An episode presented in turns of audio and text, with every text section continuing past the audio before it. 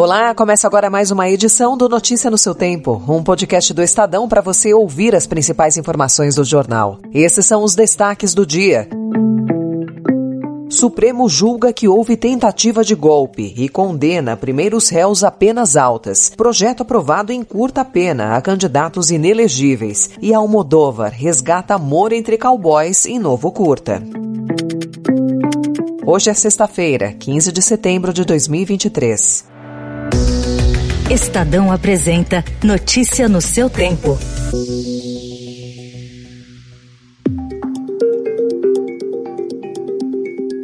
Tramaram contra o Estado Democrático de Direito, tramaram contra um governo democraticamente eleito, tramaram contra esse Supremo Tribunal Federal os três primeiros réus julgados pelo 8 de janeiro foram condenados ontem pelo STF por golpe de Estado e abolição violenta do Estado Democrático de Direito, entre outros crimes denunciados pela Procuradoria-Geral da República. Foram as primeiras sentenças da história do país por esses crimes, incluídos no Código Penal em 2021. As penas foram de 14 a 17 anos de reclusão. A discussão sobre a ocorrência de crime de golpe de Estado opôs o relatório relator Alexandre de Moraes, ao revisor Cássio Nunes Marques e ao ministro André Mendonça. A maioria dos ministros apoiou o entendimento jurídico de Moraes de que os réus cometeram crimes praticados por multidão, em que não é necessário individualizar as condutas. Os ministros André Mendonça e Alexandre de Moraes protagonizaram ontem um bate-boca sobre o ministro da Justiça Flávio Dino. Mendonça sugeriu que houve culpa de Dino no dia 8 de janeiro, o que Moraes chamou de absurdo. Mendonça lembrou que foi ministro da Justiça e disse que a Força Nacional poderia chegar rapidamente. Com todo respeito, Vossa Excelência, querer falar que a culpa do 8 de janeiro Não, foi do ministro da Justiça. Vossa Excelência que está dizendo é isso. um absurdo. Vossa Excelência que está dizendo isso. Cinco comandantes estão presos. Muito embora eu, quando, queria, eu queria e o Brasil quer ver esses vídeos do Ministério quando da Justiça. Quando o, o ex-ministro da Justiça, que sucedeu Vossa Excelência, eh, fugiu para os Estados Unidos, Vossa Excelência vem no plenário do Supremo Tribunal Federal, que foi destruído para dizer que houve uma conspiração do governo contra o próprio governo. Tenha Não dó. coloque palavras na minha boca. Tenha dó. Não coloque palavras na minha boca. No fim, os dois pediram desculpas. Encerrada a votação. 384 sim, 51 não, 3 abstenções. Está aprovada a urgência. A Câmara dos Deputados concluiu ontem a aprovação da mini-reforma eleitoral, o projeto que altera o Código Eleitoral, a lei da ficha limpa e fragiliza a transparência eleitoral e a prestação de contas. O presidente do Senado, Rodrigo Pacheco, criticou ontem a grande quantidade de mudanças. A declaração de Pacheco contrasta com o empenho do presidente da Câmara, Arthur Lira, e de líderes partidários da Casa em aprovar a mini-reforma eleitoral às pressas para que possam ser aplicadas nas eleições municipais de 2024.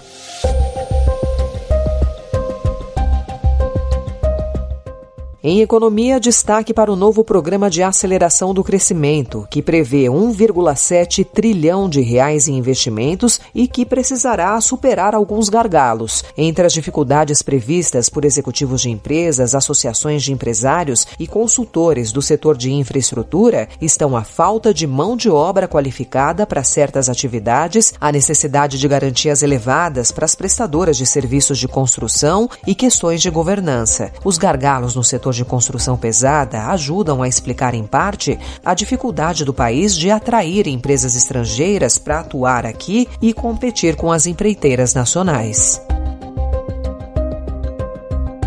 Por uma iniciativa da Câmara dos Deputados, o Comitê Olímpico Brasileiro, o Paralímpico e os comitês de clubes e confederações desportivas estudantis passarão a receber uma parcela fixa dos impostos federais obtidos com a taxação dos sites de apostas esportivas e cassinos online. Depois de uma forte campanha das entidades beneficiadas, os parlamentares retiraram do texto da lei um mecanismo que estipulava o controle governamental no uso dessa verba, que é pública. A decisão gerou um bate-boca entre deputados, inclusive do presidente Arthur Lira. O COB disse que as entidades já prestam contas e que o governo não pode dizer em quais atletas ou modalidades deve ser feito o investimento. A taxação dos sites ainda depende de votação no Senado.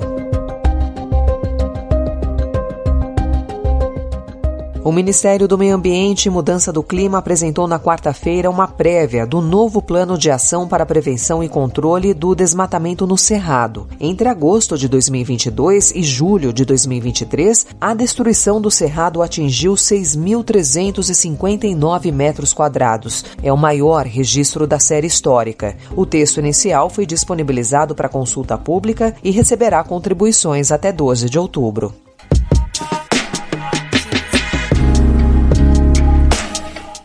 O Estadão ouviu vizinhos do ministro da Fazenda, Fernando Haddad, após a casa dele ser arrombada por criminosos e todos relatam medo e insegurança em Indianópolis, na zona sul da capital paulista. Pelo menos quatro homens entraram no quintal do ministro ontem de madrugada e fugiram em seguida. A Secretaria de Segurança Pública aponta uma alta de 13% nos roubos a residências na região. Questionada, informou que a investigação do caso será feita pela Polícia Federal. Bye. Na Ucrânia, o governo vem adotando uma nova estratégia de ataques contra a capacidade militar russa na Crimeia, minando o poder de fogo do Kremlin. Nos últimos dias, drones ucranianos destruíram um sistema de defesa aérea, um navio e um submarino. Os ataques estão entre os mais devastadores contra a marinha russa desde o começo da guerra. O Kremlin controla todas as informações que saem da Crimeia e é difícil avaliar o impacto dos ataques ucranianos. Notícia no seu tempo.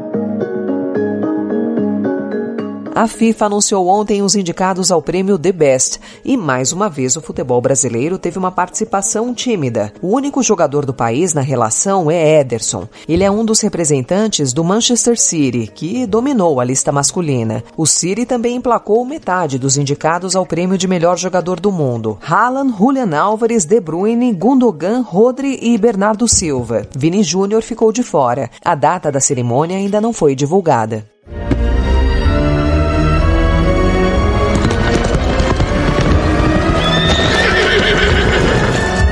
Was a whore, father.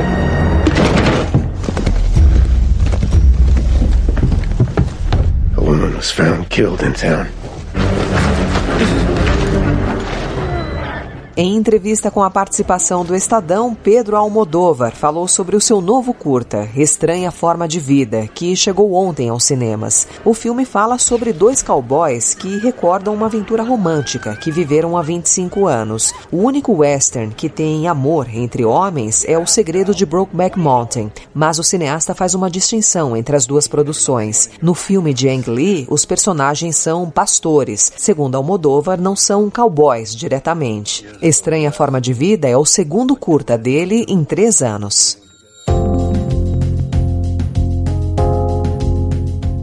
Essa foi mais uma edição do Notícia no seu tempo, com a apresentação e roteiro de Alessandra Romano, produção e finalização de Felipe Caldo. O editor de núcleo de áudio é Emanuel Bonfim. Obrigada pela sua escuta até aqui e um excelente fim de semana.